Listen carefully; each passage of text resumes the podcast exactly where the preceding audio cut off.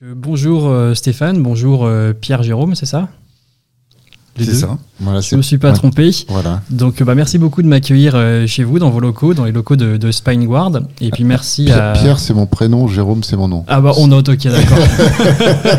Pierre, ok, Pierre et Stéphane. Voilà.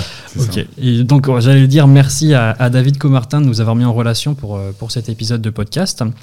Et donc bah, dans l'idée, on va, on va présenter, on va parler de Spineguard, on va parler aussi de vos parcours un petit peu respectifs. Et euh, voilà, l'idée c'est qu'on interagisse autour de tout ça. Et pour commencer, on va commencer de, de manière assez classique. Est-ce que vous pouvez vous présenter euh, chacun? Je ne sais pas qui aura la primauté de, de débuter. Oui, merci Myriadec de nous Ok. avoir déjà. Bah, vas-y, Stéphane, je te, sens, je te sens prêt pour démarrer. Donc, je m'appelle Stéphane Bett, je suis cofondateur avec Pierre de, de Spineguard. Euh, je suis un ingénieur de formation, D'accord. euh, génie mécanique, arts et métiers, et euh, toujours passionné par la biologie. J'ai voulu exercer l'ingénierie dans le domaine de, de la santé. Et donc, après l'école, j'ai fait un, un DEA de biomécanique euh, au laboratoire de, de biomécanique de l'ENSAM. D'accord. euh, qui euh, était très intéressant parce qu'il il associait en fait des étudiants médecins, docteurs en fait chirurgiens orthopédistes avec la pour la moitié de la classe avec l'autre moitié qui était des ingénieurs. Et donc les ingénieurs faisaient des- du rattrapage en, en physiologie, physiologie articulaire, etc. Et puis euh, bah, les, les chirurgiens faisaient des- du rattrapage en, en sciences mécaniques. Ok, d'accord. Et ton côté, euh, Pierre Moi, j'ai un parcours. Je suis plus le business guy de la bande. D'accord. Euh, j'ai j'ai fait une école de, de commerce et, et je suis rentré dans, dans le monde de, de la santé, dans le, le secteur des technologies médicales, un peu par hasard, mais très tôt dans ma carrière. Et ça a été une expérience dès le départ euh, qui s'est très bien passée, qui m'a donné envie d'y rester, tout simplement. J'ai eu la chance de, de découvrir ce monde à travers une société qui s'appelait à l'époque Sofamor D'accord. et qui est une entreprise qui a eu un parcours assez exceptionnel euh, dans, dans notre domaine des technologies médicales. C'était vraiment le- la réussite française dans le, le- le- le- les implants pour la colonne vertébrale, avec des grands chirurgiens à la genèse de tout ça et une très très belle histoire euh, entrepreneuriale et, et- et la genèse vraiment d'un- marché. Et j'ai fait mes premiers pas à ce moment-là et, j'ai pu faire aussi l'apprenti sorcier. Ok. Donc expérimenté un petit peu, Voilà. euh, testé un petit peu avec. euh, Et, et- et, euh, voilà, c'était le début de mon, mon parcours dans, dans le domaine. Après, j'ai eu la chance de travailler pour des entreprises de tailles différentes en, en Europe, aux États-Unis, principalement dans les fonctions vente, marketing, business development, puis après direction générale. Disons que j'ai fait mon petit bonhomme de chemin jusqu'à avoir cette opportunité avec Stéphane de fonder Spineguard, mais ça, j'imagine qu'on aura l'occasion d'en parler. On va y revenir tout à dans, l'heure. dans la suite du podcast complètement. Et une grosse question bah, qui, euh, qui m'intéresse, c'est de savoir qu'est-ce qui vous a emmené euh, vers le monde de la santé? Est-ce que vous aviez une appétence particulière pour, euh, pour, pour aller vers la santé? Ou est-ce que c'est tombé un petit peu comme ça dans, dans votre parcours? Bah, do- donc, euh, moi, en ce qui me concerne, j'étais passionné de biologie. Quand, après le bac, j'ai vraiment hésité euh, entre euh, poursuivre des études ou euh, de biologie ou de médecine, ou bien d'ingénierie, qui était un peu une tradition familiale. Euh, et c'est pour ça que dès, la, la fin- dès que j'ai obtenu mon diplôme, j'ai eu envie de l'appliquer aux, sciences de la vie. Voilà. Donc moi, je, je suis pas arrivé là par hasard. J'ai commencé avec un stage chez Sofamor, qui s'est poursuivi avec un, un job euh, qui consistait à dessiner un système de scoliose pour de grands chirurgiens français, euh, Dr Chopin et Roussouli. Et euh, c'était c'était une expérience unique. Euh, J'avais pas forcément d'ailleurs bien conscience de la qualité des gens euh, avec lesquels je, je pouvais travailler. Euh, C'est là que j'ai rencontré Pierre. J'allais la, la poser la question. Et puis euh, un peu après, euh, j'ai contribué à démarrer une société euh, d'implants euh, de la colonne qui s'appelle Spine Vision, qui existe, qui existe toujours aujourd'hui. Euh, Ce sont des amis, d'ailleurs, je les salue. Euh, et puis ensuite, euh, effectivement, la création de Spineguard avec, avec Pierre. Ok. Et toi, Pierre, du coup, pour la santé Ah, comme je, je- je le disais un petit peu tout à l'heure, je suis tombé dedans par hasard. Franchement, j'avais pas l'intention de particulièrement euh, faire mon, mon- tout mon, mon itinéraire professionnel dans, dans ce domaine-là, mais très vite, j'ai senti que il réunissait, il réunissait, énormément d'aspects euh, euh, gratifiants et très enrichissants. Et puis c'est des belles rencontres, c'est des chirurgiens avec qui j'ai eu l'occasion de développer des produits, et puis des, des personnes avec qui j'ai pu euh, faire de très belles aventures. Et il se trouve que c'est dans le domaine de la santé, j'y suis bien, et, et c'était un, hasard qui a bien fait les choses. C'est vrai qu'on a tendance à le dire, c'est vrai que les, gens dans la santé sont des personnes assez passionnées et puis tout de suite très impliqué. Quoi. Il, y a, il y a un peu mm. moins peut-être ce côté business qui, qui peut être, euh, qui peut être c'est vrai, c'est vrai.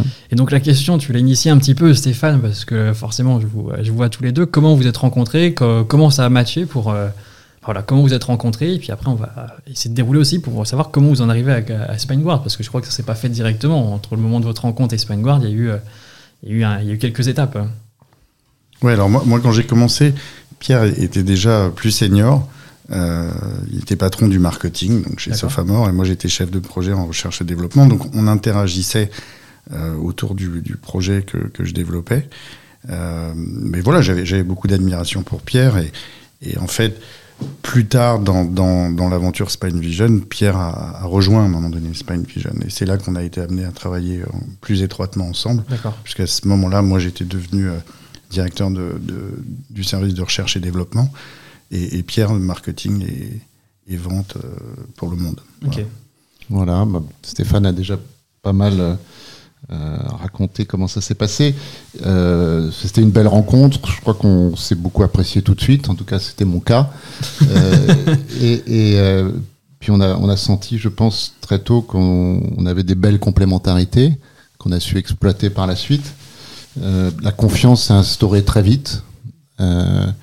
Et euh, le fait qu'on se soit croisé à deux reprises, une première fois donc en 1996 dans ce contexte de, de Sofamor, cette entreprise française pionnière dans le domaine des implants pour la colonne vertébrale, un petit peu après qu'ils aient fusionné avec une société américaine, donc c'était un moment un peu bouillonnant okay. où il y avait euh, beaucoup de choses à, à découvrir et euh, il y avait une énergie positive qui se dégageait de, de ce qui se passait à ce moment-là et et donc, quand on, quand on rencontre quelqu'un qu'on apprécie dans un contexte porteur, euh, bah c'est génial, quoi.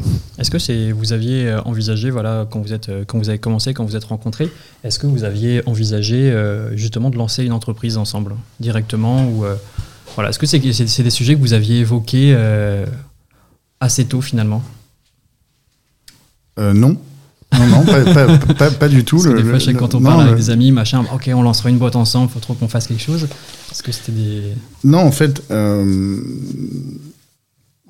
en ce qui me concerne, le, quand je suis parti de Sofamor euh, pour contribuer à créer Spine Vision, euh, c'était effectivement une relation euh, professionnelle et amicale avec les gens qui ont créé cette société. Euh, Gérard Van Acker, Dominique Petit. Euh, Xavier Leroy. Euh, là, je pense que ce dont on parle, c'est d'avoir une attitude positive, hein, pas de, de, passion et, et positive vis-à-vis -vis du, du, boulot, d'avoir envie de faire des choses. Et je pense que c'est simplement ça qui crée des opportunités. C'est une espèce de hasard euh, qui, qui, se prépare naturellement, en fait. Donc, euh, c'est comme ça qui, qui, que eux, en fait, m'ont proposé de démarrer dans cette aventure.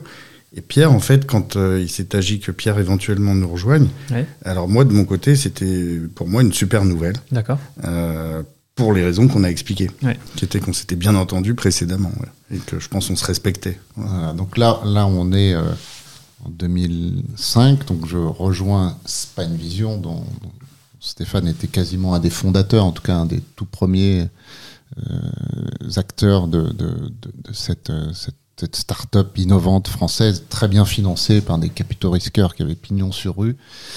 Et donc j'arrive donc à ce moment-là chez, chez Spine Vision, et très vite, euh, il y a des grosses difficultés financières qui appellent à prendre euh, des décisions et à trouver des solutions euh, sans avoir vraiment beaucoup de temps pour euh, se retourner. Et donc on était proche avec, euh, avec Stéphane du, du président du conseil d'administration à l'époque qui avait un peu repris le manche, le, le, directeur général fondateur ayant dû quitter la société euh, pas très longtemps avant. Okay. Et il a fallu, euh, avec donc, euh, celui qui était donc aux manettes à l'époque, le président du conseil d'administration de Spine Vision, trouver des solutions euh, et surtout des financements. Euh, il y avait une lettre d'intention sur la table d'un gros acteur américain du domaine Et, nous, on a commencé à essayer de construire une alternative à ça. Euh, C'était donc d'aller chercher des fonds. Et donc, euh, euh, on est en, là, on est 2008, puisque bon, moi j'étais arrivé fin 2005, mais très rapidement, il y a eu des difficultés. Et donc, on est en 2008. C'est la crise financière l'affaire Lehman Brothers, les subprimes. qui, qui Euh, et au, au moment où on démarre notre roadshow, qu'on commence à rencontrer des capitaux risqueurs anglais, français, allemands, on avait des bonnes touches, mais euh, très vite, ça se corse.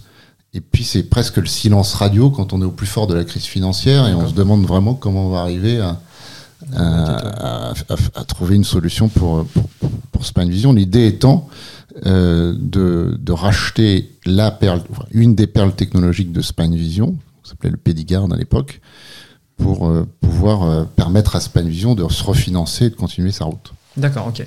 On va juste si on peut juste éloigner un petit peu, du coup, que, que tu parles un petit peu plus loin. Voilà, d'ici à peu près, je pense que ça sera bien, comme ça sera parfait. Ok, bah, du coup, sacré parcours, et j'avais, ça me donnait envie de poser la question de savoir est-ce que vous aviez déjà pensé à entreprendre? C'est-à-dire, est-ce que finalement, dans, les parcours avec Spine Vision, c'est un peu tombé dans, le parcours? On, entreprend finalement par, par opportunité. Est-ce qu'il y avait quand même un petit goût de l'entrepreneuriat avant de se lancer, euh, de se lancer véritablement? Alors, moi, j'y pensais pas en me rasant, très clairement. Je sentais qu'il y avait quelque chose d'intéressant en termes de, de, prise de risque, de liberté, parce que j'avais déjà des expériences dans des entreprises de tailles différentes, start-up, PME, grosses sociétés, puisque j'étais passé par Boston Scientific. Okay. Et donc, euh, ça me trottait un petit peu dans la tête, mais c'était pas une idée fixe. Il a fallu vraiment que l'opportunité se présente. Okay. Et quand elle s'est présentée, ça a fait vite tilt. D'accord. C'est pareil pour toi, euh, Ouais, ouais, moi, moi j'avais vécu quand même le, le, le, début de Spine Vision. Donc c'est quelque chose qui m'avait beaucoup plu. Oui, il y avait eu ce parcours avec Spine Vision. Ouais. Cette ambiance de, de, démarrer quelque chose à, ouais. à quatre, euh, dans des tout petits bureaux, euh, d'avoir rien en fait euh, devant soi, et puis finalement de créer des choses petit à petit. Et en fait assez vite, parce qu'on a aussi beaucoup d'agilité quand on, quand on démarre une société. Donc moi à ce moment-là, au moment que Pierre décrit, moi j'étais basé aux États-Unis. D'accord. Où je, j'ai, je me suis installé en 2006 et et donc, évidemment, je, je, considérais les options possibles. Et, euh, et, et d'ailleurs, il y a une très belle aventure humaine dans, dans le démarrage de SpineGuard. C'est qu'on avait euh, une filiale aux États-Unis okay. qui, euh, qui avait commencé à commercialiser le Pedigard. Et il y avait vraiment un intérêt pour cette technologie. Et il y avait une belle équipe aussi. Et donc, euh, j'ai à un moment donné été obligé de leur dire qu'on allait devoir éventuellement fermer mais qu'il fallait qu'on reste en contact. Okay. Et donc, quand on quand a germé l'idée de, que Pierre a décrite de démarrer SpineGuard, euh, ça a été très beau de voir les gens euh, bah, se regrouper.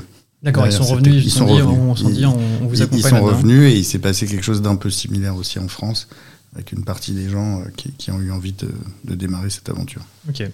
Avant de, de venir euh, finalement au cœur du sujet sur, sur SpineGuard et puis du coup les, les débuts, etc., euh, au J0, au, au, premier jour, quand vous avez posé les statuts de, de, de SpineGuard, comment vous envisagiez la suite? Voilà, Quelle était la perspective? Quelle était votre vision de, de cette aventure entrepreneuriale? Alors, ce qui est un peu euh, singulier dans, dans cette aventure entrepreneuriale, c'est qu'on n'est pas parti de zéro. Oui, oui, c'est ce oui. qu'on appelle un, un spin-off. Et donc, euh, il y avait, comme le disait très justement Stéphane, un certain nombre de personnes qui étaient bien identifiées, qui se connaissaient, et qui était d'une certaine manière préparé à, à, à ce qui s'est passé, en tout cas dans une certaine mesure. Et puis on avait déjà des produits, on avait déjà des distributeurs. Donc c'était comment euh, euh, tirer le meilleur de ce qui était déjà là. D'accord. Comment s'appuyer intelligemment sur les, les, les, acquis qui étaient là et en même temps avoir une, une forte ambition et, euh, et, et, démarrer vraiment quelque chose de nouveau. Mmh. Donc c'était de trouver ce, ce, ce, juste équilibre finalement. Est-ce qu'il y avait une petite appréhension ou plutôt de l'excitation de lancer encore euh, une nouvelle aventure encore? Moi je dirais de l'excitation. Moi, moi, je voudrais rendre hommage à deux personnes euh, qui sont un peu les, les pères du, du, de, de, notre technologie, Maurice Bourlion, et, qui est un physicien français, et, euh, et Karen Bolger, qui est un neurochirurgien irlandais. Et en fait, Maurice Bourlion, lorsqu'il avait posé les bases de la technologie euh, à l'époque, avant, avant, le spin-off, avait déjà décrit une vision de, de long terme euh, qui amenait à la robotique. Donc là, je, on va pas parler de robotique maintenant, on va, on va parler, j'imagine un peu plus tard, mais euh, il y avait quand même des idées euh, de, de moyen long terme sur le potentiel d'une technologie comme celle-là. Donc la possibilité en fait de démarrer une société qui serait focalisée sur cette technologie par opposition à être associée à des implants sur un marché très, concurren- très concurrentiel aux États-Unis, c'était euh, c'était très alléchant comme, D'accord. pers- comme perspective. D'avoir vraiment de, de la liberté de mouvement, euh, de la liberté pour déployer cette vision. Ok, très très clair. Et la petite question, vous la, vous la voyez venir avant de passer définitivement sur Spineguard. Euh, comme vous le savez, c'est un podcast qui donne la parole justement aux aventuriers qui construisent la santé de demain. Donc la question, elle est toute, euh, toute vue. Est-ce que vous avez un aventurier, un explorateur qui, euh, qui vous motive, qui vous inspire tous les jours? Ah, Moi, quand j'étais gamin, je, je me déguisais en Zorro et en Robin des Bois. hein. Donc euh, après, évidemment, on s'inspire de, de beaucoup de personnes au fur et à mesure de son parcours. C'est mon cas en tout cas. Il n'y a pas une personne comme ça que je ressortirais. Mais mes héros d'enfance, c'était Zorro et Robin des Bois. ok. Donc le, le côté un peu justicier, Voilà. euh, on, va faire le- on va faire les choses bien. Non, mais c'est- ça traduit aussi du- d'une psychologie derrière. Donc non, c'est une très très bonne réponse. Donc moi aussi, je joue à Zoro et Robin des Bois. Donc, euh,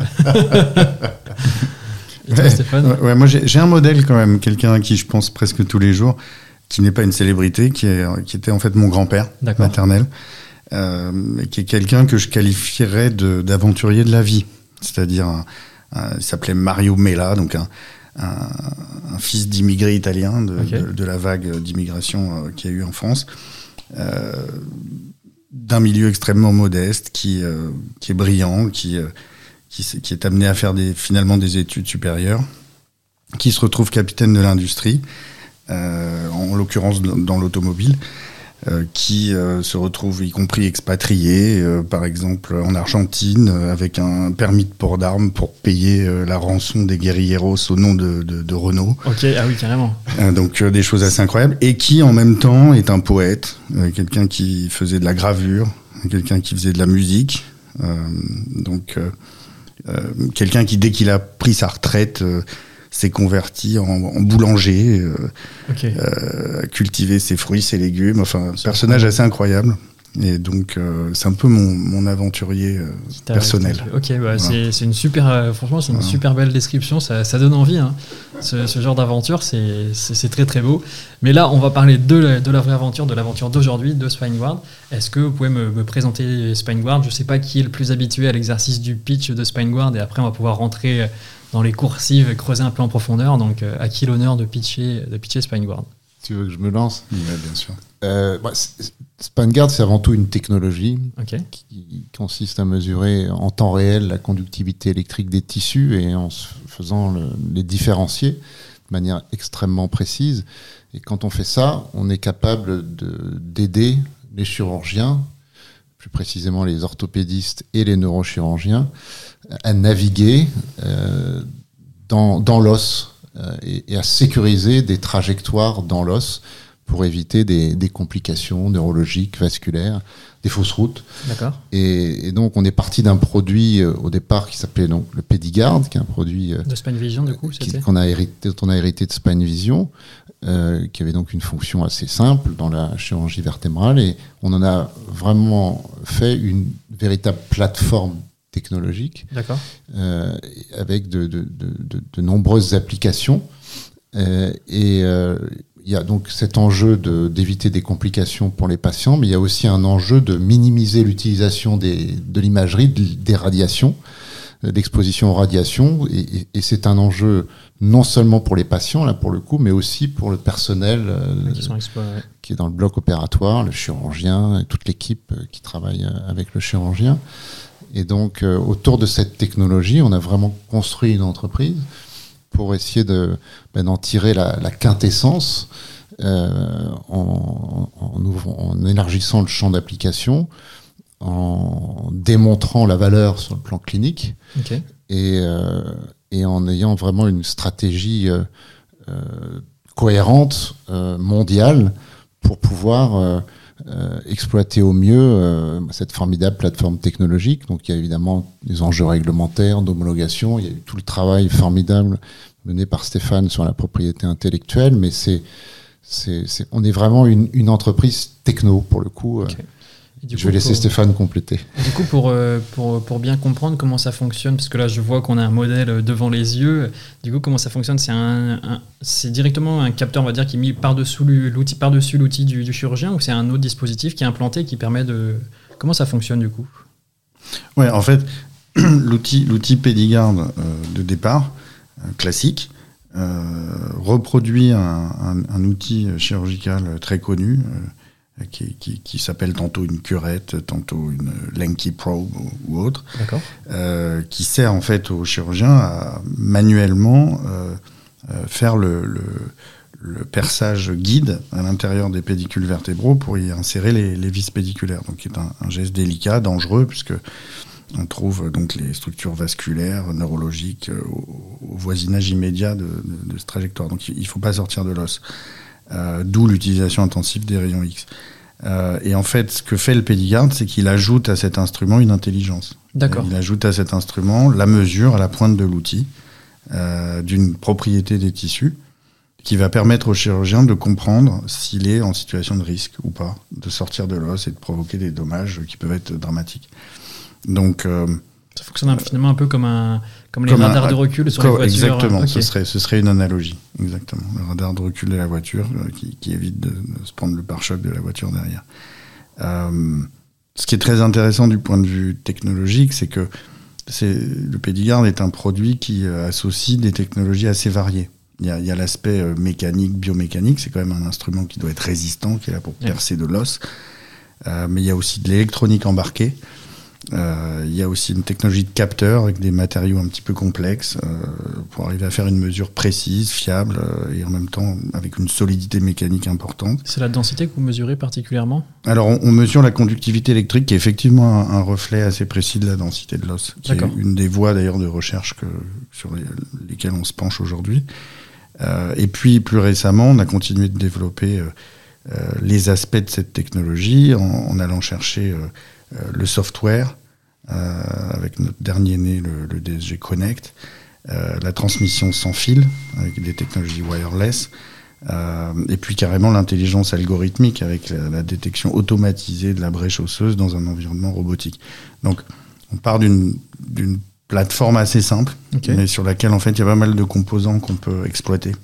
Okay. Et, euh, c'est passionnant de ce point de vue-là quand on est ingénieur. C'est intéressant parce ouais. que ce matin, bah, je, je, discutais justement avec euh, Christophe Bancel de, de Tissium. Eux, ils ont l'approche intégrée, le biomatériau et le kit pour, euh, pour, pour introduire, pour placer le biomatériau, etc.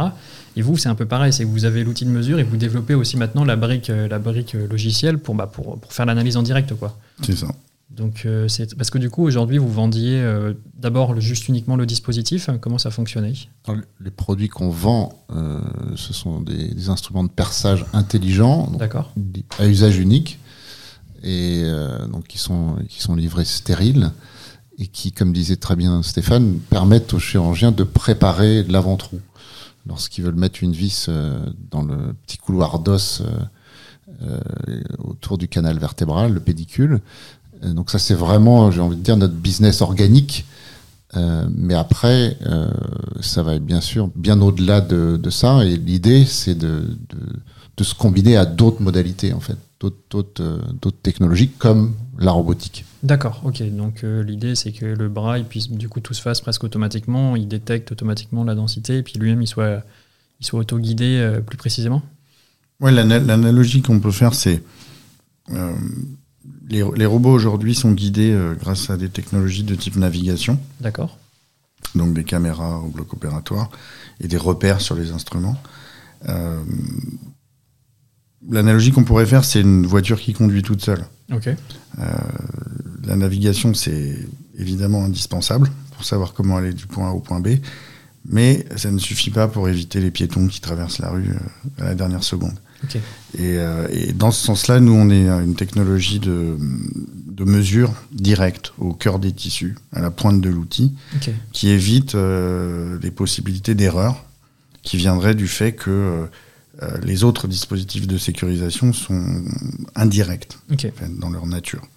Donc, donc voilà l'analogie. Après, en termes d'intégration de la technologie, il y a aussi, là vous avez un exemple, c'est l'intégration de la technologie à l'implant lui-même. D'accord, carrément à l'implant. C'est-à-dire à, la à pointe de l'implant pendant qu'il est mis en place. Et avec l'intérêt de quoi qu'il reste en place ou euh, Le, le- le capteur serait retiré, D'accord. enfin est retiré, parce que c'est un produit aujourd'hui qui est utilisé, hein, qui, a, qui a à peu près 500 chirurgies d'expérience. Euh, et euh, on pourrait aussi imaginer que ce système d'implant muni du capteur intelligent soit lui-même utilisé par un robot Ok. dans le futur. Donc là, en fait, on est en train d'ouvrir des perspectives euh, d'amélioration en fait des robots pour qu'ils puissent euh, être meilleurs du point de vue de leur sécurité et donc aussi permettre d'a- d'avoir des niveaux d'autonomie éventuellement supérieurs. C'est drôle parce que du coup sur le podcast, à force de parler avec des gens, je vois des, associations. Bah, c'est sûr et certain que vous les connaissez, mais j'ai eu déjà sur le podcast euh, Sophie Cahen de Ganymede, Lucien Blondel de, de Quantum Surgical. On les a écoutés attentivement, c'était très vrai intéressant. ok, Ouais. euh, super, bah, merci, merci beaucoup. Mais c'est vrai que du coup, ça fait des. On peut imaginer, j'en ai discuté euh, il y a quoi il y a, il y a trois semaines avec euh, Julien Lelandais, le CEO de Samdoc. On peut imaginer plus tard, là, il y aura toute une brique qui détectera toutes les pathologies. Et que, je sais pas si vous avez vu le film Elysium, il y, a, il y a le patient, il rentre dans une cabine, on lui détecte toutes les pathologies possibles, et ensuite il y a toutes les, toute la, la- la thérapie qui se fait avec des bras chirurgicaux, etc. Et donc une combinaison de toutes les boîtes possibles pour, euh, pour créer la, la cabine du futur qui, qui soignera tout. Et euh, une question que je me posais sur le parcours de, de, de Spine Guard, d'ailleurs je dis guard, garde, je, je, je- je Bon. mélange un peu mon anglais, Spine Guard, c'est bien. ça fonctionne aussi. Quel était pour vous le, le plus gros défi, le plus gros défi à relever dans, dans le développement de SpineGuard Est-ce que ça a été, euh, par exemple, au début, le- la négociation de la licence avec SpineVision Est-ce que ça a été des enjeux de financement, des enjeux euh, R&D voilà, Qu'est-ce qui vous a le, le plus marqué dans le parcours Alors, on a fait un véritable apprentissage des, du monde des investisseurs, qu'on connaissait que très superficiellement avant de s'embarquer dans l'aventure. Et, et donc, il a fallu apprendre à, à composer avec ces investisseurs. Alors, il y, en a eu de différentes typologies. hein. Au départ, c'était avec des capitaux risqueurs. Et puis après, on a découvert le monde de la bourse. Euh, donc, la difficulté, c'est que quelquefois, ils sont pas forcément complètement transparents sur leur agenda, sur leurs contraintes. Et donc, euh, il, il peut arriver qu'on le découvre euh, en cours de route. Donc ça prenne plus de temps que prévu euh, ça... Oui, ou qu'ils aient des attitudes à certains moments qu'on ne voit pas arriver. D'accord. Et donc, il faut, il faut je crois que le, le mot qui convient, c'est composer avec ça. Et puis, au fur et à mesure, mais il y a l'expérience qui rentre et on, on apprend à anticiper et, et- et à faire les bons choix d'investisseurs comme vraiment des partenaires et pas seulement euh, des pourvoyeurs de fonds. D'accord. Euh, et, et on apprend l'importance d'être bien clair sur ce qu'on veut faire, de se fixer un cap avec eux, d'être bien aligné, mettre des règles en place. Et puis bon, après, il y a, il y a le monde de la bourse dont on pourra éventuellement discuter Carrément, tout à l'heure, qui, est- complètement. qui est encore un autre monde. Après, le, le- le- je dirais le, le deuxième, la deuxième de- zone d'apprentissage important pour nous, ça a été euh, de savoir adapter notre stratégie de développement à la réalité de ce qu'on vivait sur le marché D'accord. et de faire évoluer la techno pour pouvoir saisir les opportunités, bien euh, se caler par rapport à l'évolution du, du- du- de tout l'environnement en fait. hein. Et donc c'est c'est le virage qu'on a pris euh, d'être plus euh, Software, ouais. software, intégration, d'être une, une composante d'un ensemble. Et on s'est rendu compte euh, au fur et à mesure que c'était là qu'on avait notre meilleure carte à jouer. Donc c'est cette capacité, en fonction des, des difficultés qu'on peut rencontrer, des opportunités qui se présentent, de savoir sans renier sa vision du début, De de c'est ouais. c'est savoir s'ajuster. Voilà. Parce que c'est vrai qu'il y a toujours ces, ces enjeux-là. C'est vrai que la, la, la brique so- soft, la brique software, elle est forcément beaucoup plus scalable que la brique euh, hardware. Et pourtant, on a vraiment besoin du hardware. Donc, d'avoir ces deux briques-là, vous pouvez équilibrer aussi. Ça permet de dérisquer aussi le, le profil de la société à Et- terme. quoi. Puis les partenariats, on n'a pas évoqué tout à l'heure, mais on a un partenariat en dentaire. D'accord. où là aussi il y a des problématiques de, de sécurisation de trajectoire dans l'os, dans l'occurrence dans la mâchoire. Et donc c'est de savoir aussi euh, s'allier avec euh, euh, d'autres qui, qui, qui maîtrisent certains domaines qu'on ne connaît pas, là en l'occurrence le monde du dentaire, qu'on commence à tout doucement à, à appréhender, mais euh, cette idée de de- d'avancer à- à- avec des, des, des partenaires stratégiques. Ok.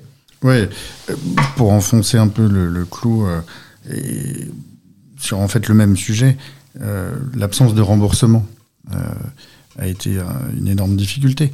et d'ailleurs, certains investisseurs, dès la création de la société, nous disaient Vous êtes dingue, monter une société sur un instrument, c'est impossible parce que vous n'obtiendrez jamais de remboursement. Ce qui n'est pas faux dans le sens où les procédures aujourd'hui sont remboursées en tant qu'un ensemble. Et pourtant, il en faut des gens qui construisent des instruments. Oui, mais ce que je veux dire, c'est qu'à l'intérieur d'une enveloppe qui n'est pas extensible à l'infini, euh, il est délicat de rajouter des technologies qui viennent rajouter quand même du coût. Euh, par opposition à, euh, par exemple, un nouveau traitement, mm. une nouvelle technique chirurgicale, un nouvel implant qui, lui, va avoir un, chemin de croix pour obtenir un remboursement, mais, peut l'espérer. Euh, dans le cas d'un instrument qui appartient à une procédure existante, on, a rapidement compris que on pouvait faire valoir la valeur, c'est ce qu'on a fait, euh, mais ce serait très difficile. Et donc, euh, morpher un petit peu notre business model en fait, quelque part d'un B2C à un B2B, c'est un peu ça aussi que ça veut dire. C'est à travers les alliances stratégiques que décrivait Pierre, c'est aussi quelque part s'affranchir de ça, parce que c'est admettre qu'on fait partie d'un tout qu'on fournit une technologie qui vient enrichir euh, d'autres choses et apporter une, valeur encore plus grande en, faisant ça. D'accord. Et donc du coup, euh, du, concrètement aujourd'hui, comment ça se passe? Vous, euh, vous vendez, vous avez quand même réussi, vous avez quand même réussi à trouver une ligne budgétaire dans les entreprises, bah, dans les entreprises, dans les hôpitaux dans lesquels vous vendez? Oui, oui, on a, on a sécurisé plus de 85 000 chirurgies avec notre technologie. Ah oui, en effet, ça, commence à être, solide. Le démarrage de, de SpineGuard, on est dans une bonne trentaine de pays aujourd'hui. Notre marché principal ce sont les États-Unis. On fait plusieurs centaines d'interventions, couvre plus d'une centaine d'interventions chaque mois. D'accord. Donc euh, oui, oui, on passe par des agents, des distributeurs. Euh, on, a, on a un business organique qui est pas loin d'être à l'équilibre hein, d'ailleurs. Ok. Euh, Ce qui est très rare quand même dans, dans, dans, la medtech, souvent on se fait financer, mais bon c'est. C'est ça. C'est-à-dire qu'on a une réalité commerciale. On est en train de, de, développer, de continuer de développer un marché. Et puis on a un gros volet toujours R&D et partenariat stratégique. Ok, euh, tu viens de parler des distributeurs et c'est un sujet que j'ai jamais trop abordé. Je ne sais pas si on peut en discuter un peu, mais comment ça fonctionne? Comment, comment ça fonctionne? Comment on distribue? Comment on travaille avec un distributeur? Vaste sujet. Bah, il faut déjà le voir comme un partenaire. Déjà, c'est qui les distributeurs? Parce qu'en fait, j'ai aucun nom en tête de distributeur. C'est quoi? C'est des, des, des, des, bigs de, de la medtech qui vous aident à distribuer? Alors, quand, on, quand on, met en place un, accord de distribution, ça peut être avec des distributeurs dont c'est le métier de distribuer. D'accord. Qui distribuent d'autres produits. Dans... Alors, ils sont très spécialisés en général, hein, des, Nous, on fonctionne avec des distributeurs qui sont uniquement sur la chirurgie vertébrale. Ils sont même pas dans le reste de l'orthopédie. Donc, c'est des gens qui sont très spécialisés. Euh, aux États-Unis, qui est un marché euh, pour le coup, qui est, qui est de loin le, plus gros marché mondial. Et, c'est très, très fort dans, dans, la chirurgie vertébrale, puisque ça représente encore aujourd'hui un bon 60% du marché mondial, les États-Unis. Euh, c'est extrêmement fragmenté. Il y a des distributeurs ou des agents commissionnés qui travaillent avec juste quelques hôpitaux. Euh, et, et, donc, euh, ils ont une gamme assez large en général de produits et ils travaillent avec quelques, quelques hôpitaux, quelques chirurgiens. Et donc, euh, ben, vous, il faut s'entendre avec eux au départ. Hein, et puis, euh, ils, représentent votre société, vos produits sur un territoire donné. D'accord. On peut aussi faire un accord de distribution avec un industriel euh, on a signé un, accord assez important euh, au début de l'année avec une société américaine qui s'appelle Wishbone, qui elle est spécialisée en pédiatrie orthopédique. D'accord. Et là, pour le coup, c'est une société qui a aussi ses propres produits, mais qui a vu euh, notre technologie comme extrêmement complémentaire de, leurs autres produits et pouvant même les aider à se différencier euh, et donc, ils jouent le rôle de distributeur pour nous, alors qu'ils sont eux-mêmes un industriel. D'accord. Est-ce que c'est possible d'internaliser cette compétence euh, de distribution? Ou ça, ça Alors, nous, on a, fait, on a fait le euh choix financièrement, à différence d'autres sociétés comparables à, la nôtre, de plutôt investir en recherche et développement, clinique, marketing, et de s'appuyer sur l'aspect commercial sur des gens dont c'est vraiment le métier euh, d'abord parce qu'on pensait que c'était une meilleure utilisation de, nos moyens financiers, qu'à un moment donné, il faut faire des arbitrages. Et puis, euh, c'était difficile de faire bien vivre des vendeurs uniquement sur notre techno. ça, ça, aurait induit des énormes territoires. Ça, ça, c'était compliqué et c'était difficilement, c'était très difficile de le rendre rentable. D'accord. Voilà. Donc, on a testé d'ailleurs ce modèle. Ouais, on a testé à petite échelle sur certains territoires et, et c'est ce que la conclusion était ce que ce qu'a dit Pierre. On s'est plus dirigé vers le, le modèle de, de, vente externalisée euh, parce qu'un modèle internalisé euh, a un coût énorme. Oui, Alors, son, bé son bénéfice, c'est le contrôle, on contrôle mieux. Euh, mais son inconvénient, c'est le coût. Ok, très clair. Je voulais revenir rapidement sur les, le, le, tout début. Tu as parlé tout à l'heure du rapport, Pierre, tu as parlé du rapport avec les, avec les investisseurs. Vous avez financé la, la société dès le début, dès J0. C'est-à-dire que pour, pour racheter la licence à Spanvision, vous avez dû lever des fonds pour ouais. racheter cette licence. Au départ, il y en avait quatre capitaux risqueurs, trois Français et un Irlandais. Et euh, à quatre, ils ont mis 11 millions d'euros. Et pour ah oui, faire simple, okay. on a utilisé la moitié pour racheter les actifs autour de, de, la technologie euh, Pédigarde, et puis euh, donc la filiale américaine de Spinevision. Et on a utilisé la deuxième moitié pour, pour démarrer l'activité. On, on, a commencé à, à, à facturer euh, avec les produits qu'on avait récupérés euh, en stock. D'accord, directement. Voilà. Et, et, puis bon, après, on a levé, il y a eu d'autres tours, et puis on est allé jusqu'à l'introduction en bourse en 2013, mais on est parti comme ça. D'accord. J'en profite pour préciser que ça n'est pas une licence. C'est vraiment un achat d'actifs. C'est-à-dire que la, la, la, différence, bah, la, la, technologie nous appartient. Euh, DSG et du Pédigarde nous appartient complètement, son IP aussi, etc.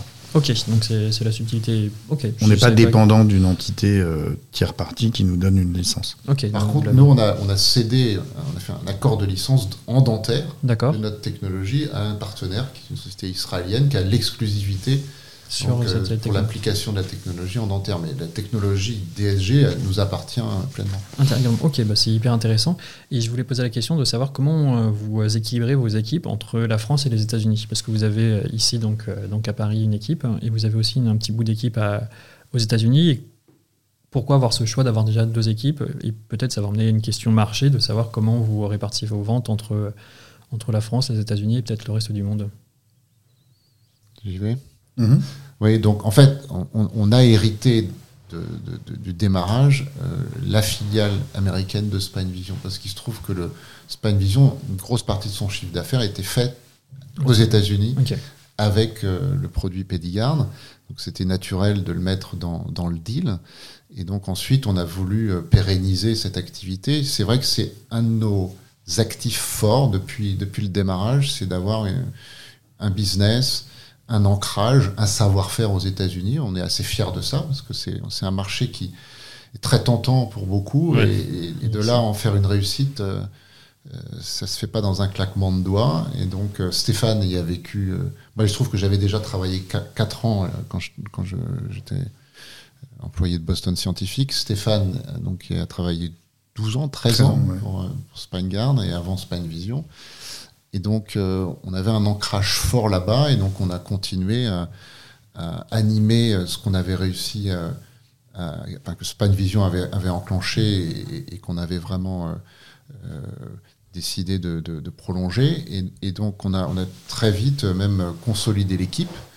Il y a eu des, différents chapitres hein, dans, la vie de Spangard, puisque on a déjà 13 ans de, de vie. D'accord. Et donc il y a eu une période où on a décidé de réduire la voilure, et puis en ce moment on est plutôt en train de, de remettre du muscle, puisqu'on est, on est en train de lancer euh, notre interface DSG Connect. En tout cas, on pense que c'est le moment de remettre les gaz aux États-Unis, et donc là maintenant on, on, reconstitue une équipe pour animer notre réseau commercial, euh, donc avec euh, la direction commerciale, la formation, euh, tout, tout, tout, ce qui est euh, accompagnement des, des, agents distributeurs et de notre nouveau partenaire Wishbone pour l'orthopédie pédiatrique. Ok, très très clair.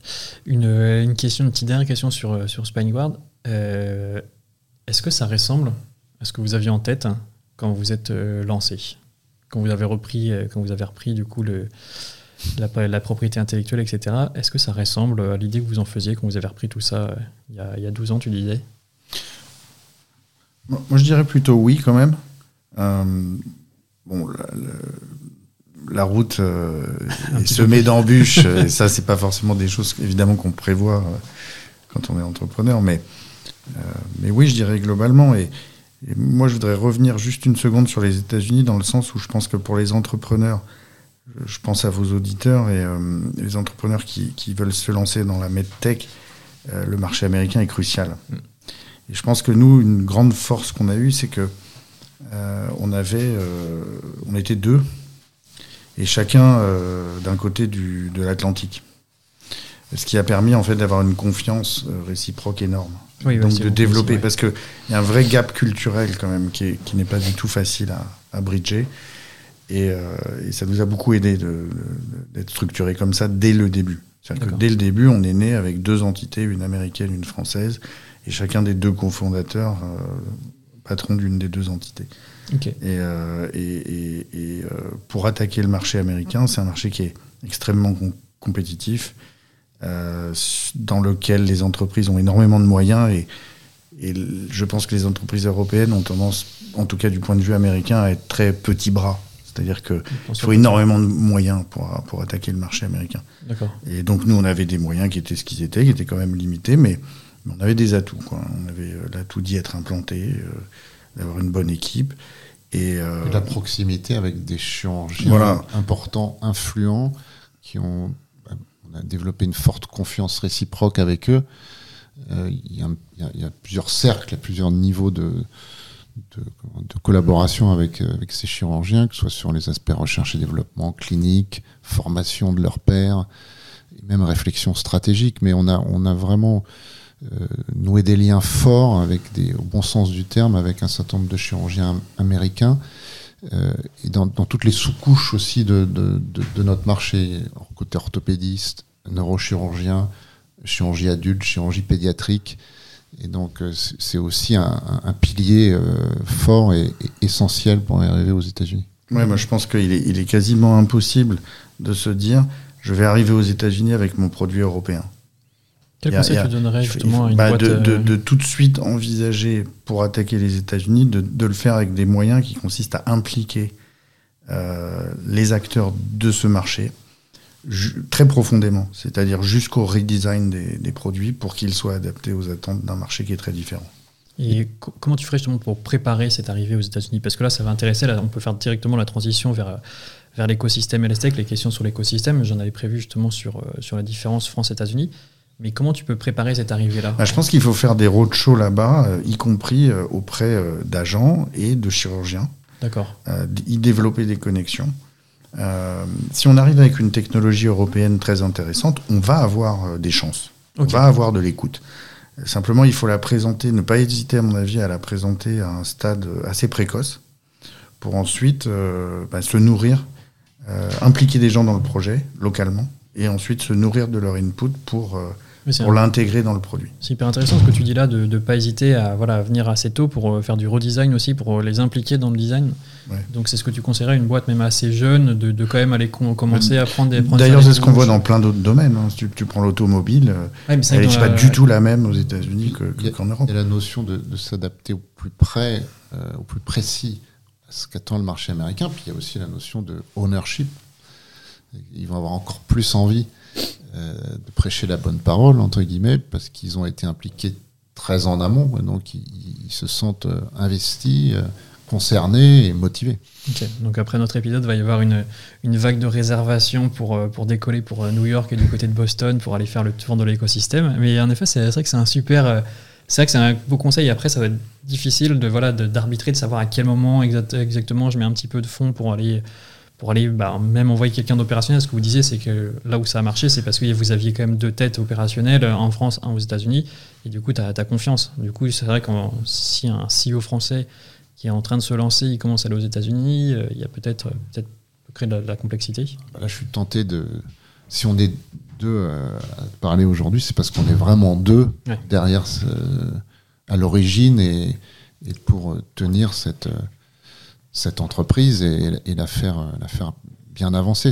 Moi, je, moi, je sais pas comment font ceux qui sont tout seuls. Ouais, les solopreneurs, ouais. c'est vrai que c'est impossible. Autre grosse question sur euh, l'écosystème LSTEC, et elle est assez simple. Est-ce que euh, qu'est-ce qui vous plaît, qu'est-ce qui vous plaît pas? Est-ce que vous auriez, un, par exemple, un coup de gueule à passer sur l'écosystème LSTEC et particulièrement peut-être français? Oh bah, Moi, je dirais qu'on a quand même une combinaison qui est assez mortelle en France, avec la combinaison de, de prix extrêmement bas de vente sur les marchés, qui sont, je suis pas le spécialiste du- des marchés, mais il me semble qu'on est dans, dans les plus bas européens et nettement plus bas, par exemple, qu'au- qu'aux États-Unis ou dans d'autres pays développés, euh, avec une, euh, un environnement réglementaire qui est juste monstrueux, en particulier avec l'arrivée des MDR. Donc je pense que ce, ce- ce duo-là, il est, euh, il est quand même assez fatal. ouais. Qu'est-ce qui, euh, qu'est-ce qu'il faudrait faire pour le, pour le lycée, justement, faciliter? Est-ce que vous avez des recommandations? Parce que c'est vrai que bon, sûrement le MDR est peut-être dans le bon sens, parce que du coup, il demande encore plus de preuves cliniques, mais du coup, c'était trop fort, trop tôt pour des jeunes startups. Non, mais je crois que euh, MedTech Europe, le SNITEM, MedTech in France, enfin, tous les, les associations, ceux, ceux qui, ceux qui ont, se sont emparés de, de, de- de- de ce problème-là. Et je crois que ça y est, maintenant, je qu'il y a le, c'est- c'est- il y a le bon niveau d'intensité et, et de couverture médiatique euh, pour pouvoir essayer de se faire entendre. Il y a, il y a urgence. On avait, on avait un atout. Alors, on avait des, des atouts et des, et des, et des lacunes. Un atout fort qu'on avait sur le plan stratégique mondial, c'était le, le marquage CE versus euh, l'homologation aux États-Unis, qui était historiquement plus, plus complexe et plus coûteuse, plus longue. Ok. Et ça s'est complètement renversé. C'est devenu maintenant ça- le hack MDR, c'est plus ça- compliqué ça- que. et ça, et ça risque d'être de pire en pire. Et donc euh, ça c'est vraiment dommage. On s'est un peu tiré une balle dans le pied alors qu'on avait on avait on avait l'inconvénient de ne pas avoir un marché domestique euh, important, homogène, dont on a qu'on a, évoqué tout à l'heure, qui est la grande force des États-Unis. Hein. C'est pratiquement tous les segments de la medtech le numéro le marché numéro un, même si la Chine euh, pousse derrière, mais c'est très fort dans la colonne vertébrale parce qu'ils interviennent plus, parce que les prix sont plus élevés, mais c'est un gros marché homogène. Ils ont ce gros atout-là, c'est aussi pour ça qu'ils peuvent faire des, gros tickets de financement, entre autres. Et nous, on avait cet atout d'avoir un- un- une problématique réglementaire plus simple, plus accessible, et donc y compris des boîtes américaines, historiquement, faisaient en amont, étaient souvent focalisées sur le marché européen. Donc euh, on est, on est en train de perdre ça. D'accord. C'est c'est malheureux, mais c'est. Parce que c'est vrai que ouais, ça va coûter, j'en discutais là, récemment sur le podcast, les, bah, les coûts forcément pour se faire euh, certifier DM, euh, classe 2A, etc., ça, ça change du tout au tout. Quoi. Non, et puis là, et là, à, à très court terme, il y a un goulot d'étranglement qui est, qui est Oui, extrêmement inquiétant. euh, Pas assez d'organismes notifiés, Oui. pas assez de bandes passantes. Enfin bon, Oui, les, les, les, les coûts- les- les coûts ont été multipliés par 5 pour nous en, en l'espace de moins de 3 ans. Euh, et les délais, euh, Par 5, ah oui, en effet. ouais, et les délais euh, sont également. euh, Ouais, c'est 24 mois, je crois que les, les organismes notifiés, ils ont 24 Voilà, mois de, voilà. de retard Voilà. euh, sur, sur les... Ouais, c'est incroyable. Alors nous, on n'est pas les moins bien lotis dans le sens où euh, on a, je pense qu'on a bien préparé la transition et on n'a pas forcément les produits les plus difficiles à transitionner. Ok. Mais, euh, mais voilà, oui, c'est significatif comme. euh, Ok. Et une grosse question, une dernière question, j'avais oublié de la, pos- de la poser tout à l'heure. On avait parlé un petit peu en filigrane. Quel est l'intérêt de faire une IPO, une IPO nous, on l'a fait. À un moment donné, on avait encore besoin de se financer. Nos quatre euh, VC historiques euh, étaient, étaient un peu à la limite de ce qu'ils étaient prêts à mettre dans, dans la société. Donc, euh, on n'avait pas de 36 alternatives à ce moment-là. D'accord. Est-ce que c'était le bon moment pour nous? C'est toujours facile hein, de refaire l'histoire. à, à l'époque, euh, en tout cas, puis bon, on y a beaucoup réfléchi. Ça nous a permis de, de grandir, ça nous a donné de la visibilité. Et, et c'est vrai que ça offre des possibilités de financement euh, très intéressantes. Ça donne une. Vous êtes coté sur quoi sur- alors, ça s'appelait Alternex, aujourd'hui ça s'appelle Euronext Ok. Gross. Euh, donc, euh, c'est un apprentissage qui est. Qui est on n'a pas beaucoup le temps, hein, c'est en accéléré, parce qu'on est tout de suite euh, là-dessus. Il faut, il y, a- il y a des contraintes de reporting, et puis on est attendu. Et puis un cours de bourse, euh, on est monté, au début on est monté assez, assez haut, vite, et puis après on est redescendu. Bah, C'est vrai. On a eu un parcours euh, avec des phases. On a bien, on a, on a bien remonté la pente là depuis un an et demi, avec notamment notre virage technologique qui a été bien apprécié. Et puis il y, a- il y a eu un regain d'intérêt aussi pour les petites capitalisations techno dans le domaine de la santé. C'était un des effets positifs du Covid, avec des gens qui savaient pas quoi faire confinés, qui se sont mis à il y a eu un- un- grand nombre de, de- de jeunes nouveaux investisseurs qui sont arrivés à ce moment-là, et puis surtout une prise de conscience que euh, il fallait investir dans, dans la santé. Ben, il y avait des enjeux de souveraineté, des enjeux de sécurité, évidemment. Et donc, euh, il y a eu un environnement qui était plus favorable. Et nous, on est arrivé à ce moment-là avec un bon news flow, euh, une histoire qui a été appréciée visiblement. Et donc, on a, on a, et c'est rare parce qu'on était descendu très bas et on a réussi à remonter fort. Il y a eu un moment où on était parmi les, les valeurs, tout- y compris le CAC 40, les, les- les plus suivis pendant quelques mois. Il y, y a- avait un emballement sur le cours de Spangard euh, fin 2020, début 2021. Et depuis, on a réussi à, à peu près stabiliser. Donc, euh, on est plutôt dans une séquence euh, positive, mais on, on est passé par des séquences compliquées. Comme tous ceux qui ont découvert la bourse en n'étant pas suffisamment préparés et outillés. Euh, mais bon, voilà. C'est quoi Ouais, on- je pense que clairement, on n'avait- pas du tout le profil euh, euh, beaucoup trop petit, etc. Mais en même temps, euh, avec un peu de recul, je pense que c'est assez chouette d'être coté parce que euh, on, a notre destin en main. Et cette notion de rendre des comptes, quelque part, c'est aussi une notion d'honnêteté. On, on rend des comptes, on fait du travail. Alors, il y a un petit peu un, un, un accordéon entre le côté court-termiste du peut-être de, de l'attente du marché et puis le côté plus moyen-long terme de la vision qu'on développe. Mais néanmoins, euh, il y a une espèce d'honnêteté dans le process d'avancer, de l'expliquer au marché et si on avance bien quelque part, on a, une- on a quand même une, une- une sécurité qui est, qui est importante. Euh, voilà, donc il y a des, on a l'impression que les choses sont, sont pas toujours entre nos mains, mais au final quand même, par rapport, euh, par contraste à, je dirais, des, des gros investisseurs qui constitueraient le capital et qui auraient chacun un peu leur agenda, pas, pas- pas Leur forcément le même, etc. Là, au moins, euh, d'avoir une masse comme ça d'investisseurs euh, du public et de leur rendre des comptes, il y a, il y a un côté, euh, voilà, euh, très euh, concret. Ok. Et qui est motivant pour l'équipe. Voilà. Oui, parce que c'est vrai que c'est- très concret, quoi. Du coup, on peut regarder, mais il y a, peut-être ce jeu aussi, le piège de regarder, de, de suivre le, le cours de la bourse. L'équipe dit, ok, est-ce que j'ai bien bossé? Est-ce que. C'est à double tranchant. C'est pour ça il faut arriver à, à- il faut vivre avec. Il y a des côtés très positifs. Il faut savoir aussi relativiser, pas être le nez dessus en permanence parce que on perd du temps, Oui. de l'énergie, et puis quelquefois c'est plombant parce que on a l'impression euh, qu'on va super bien, puis pour des raisons qui n'ont rien à voir avec euh, la société, sa performance, et ses perspectives, tout d'un coup, euh, parce qu'il y a eu une, une nouvelle qui inquiète le monde, on- votre cours de bourse descend. Quoi. Donc Ouais. il faut savoir garder son sang-froid et prendre de la hauteur. Ok, bah hyper intéressant. C'est vrai que c'est un sujet. Un jour, il faudrait que je fasse un épisode dédié, dédié à l'IPO. En tout cas, hyper intéressant. Et puis pour finir, allez, deux, trois, deux, trois petites questions.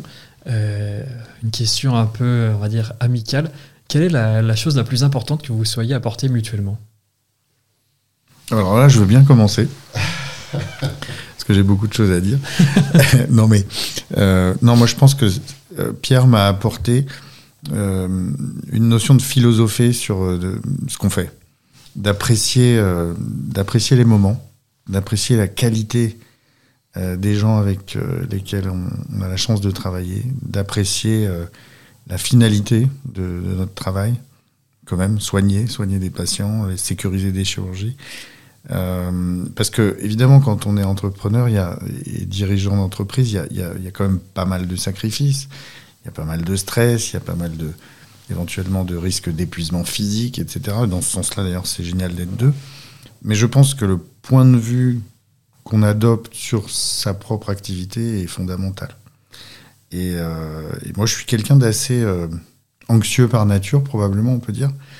Et euh, Pierre, là-dessus, a été un, un- un super modèle, un super coach pour que j'apprécie. Les bah, choses. J'espère trouver mon cofondateur comme ça. Mon, cofondateur, Ouais. c'est pareil, j'ai le côté vraiment anxieux, donc mon cofondateur actuellement, il est complètement, complètement plus, plus profil de Pierre, donc hyper Ouais. intéressant de voir ce, ce mariage.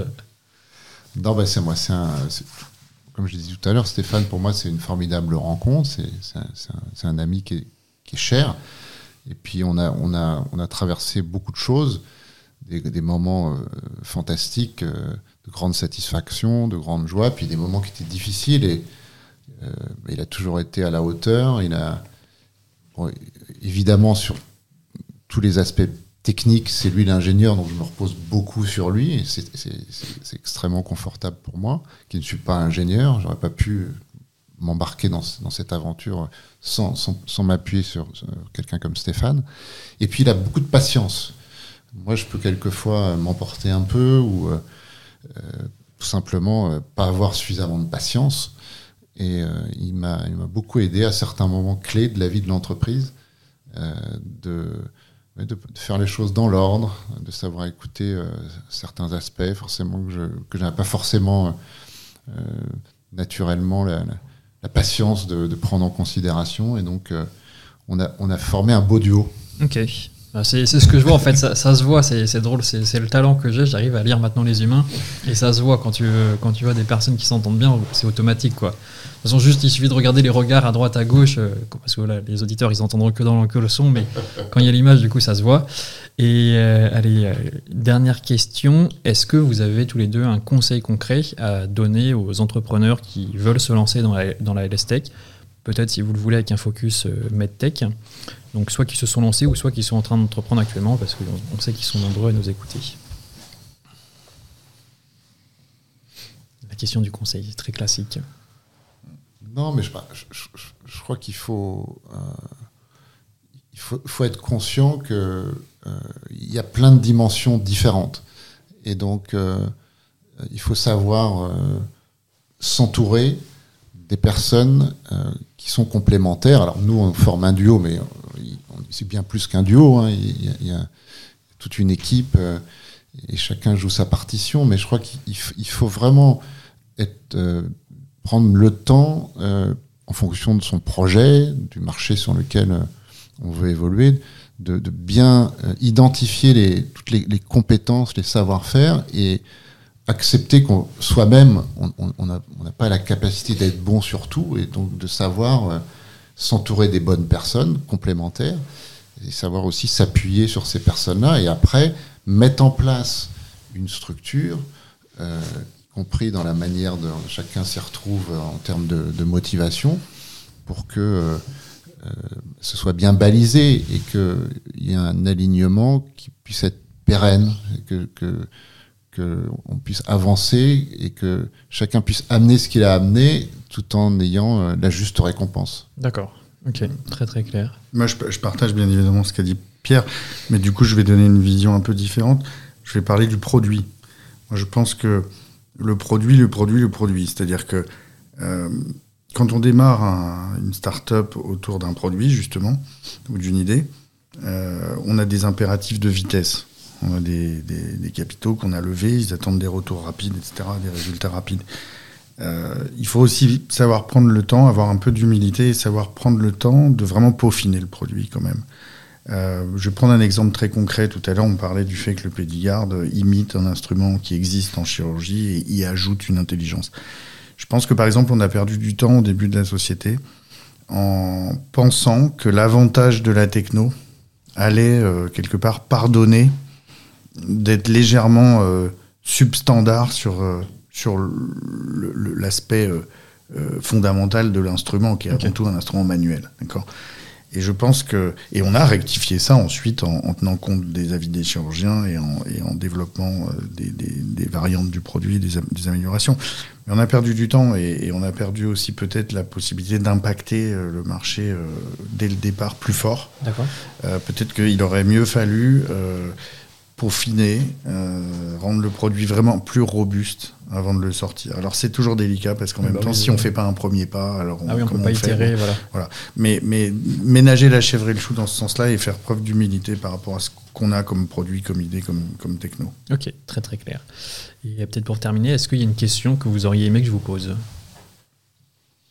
Quel est le ticker de Spineguard sur Euronext Gross Quel est le Ticker, ticker Quel est le ticker de Spineguard sur Euronext Gross ALSGD. ok. ok, très, très très très bon conseil. Du coup, les investisseurs qui nous écoutent, ils sauront au moins euh, où aller, euh, comment, sous quels acronymes chercher Spineguard. Ok. non, moi, ça va être moins euh, concret. Non, c'est simplement, je pense à nouveau aux auditeurs. Parce que je pense qu'on imagine l'entrepreneur comme quelqu'un qui, qui, qui, est à 300% sur son, sur son projet d'entreprise. Et c'est vrai qu'on est complètement accaparé par ça. Mais en même temps, je pense qu'il faut savoir, euh, je pense que c'est source de créativité aussi d'avoir d'autres euh, activités. Il faut savoir prendre des respirations. Il faut savoir réfléchir à d'autres choses. Il faut savoir se, aussi se passionner, enfin, garder des passions personnelles, les cultiver. Je pense que non seulement c'est très important parce que on n'est pas dans un sprint, mais dans un marathon. Et donc, il faut tenir la, la, la, distance. Et donc, pour tenir la distance, il faut que les fondateurs, comme leur équipe, euh, soient vraiment euh, bien dans leur basket, dans leur boulot. Mmh. Et pour y arriver, il y a une notion d'équilibre qu'il faut arriver, à mon avis, à maintenir. Ça, c'est un conseil ô combien précieux et on va le garder précieusement pour, pour terminer cet épisode. Bah, merci beaucoup, Pierre. Merci beaucoup, Stéphane, pour cet épisode. Merci, bah, D'habitude, je finis l'épisode en disant on va suivre les évolutions de, de, la boîte, etc. Mais là, on va aller suivre le cours de la bourse de Spineboard pour voir comment ça fonctionne. D'accord. Merci beaucoup à tous les deux. Merci, À bientôt.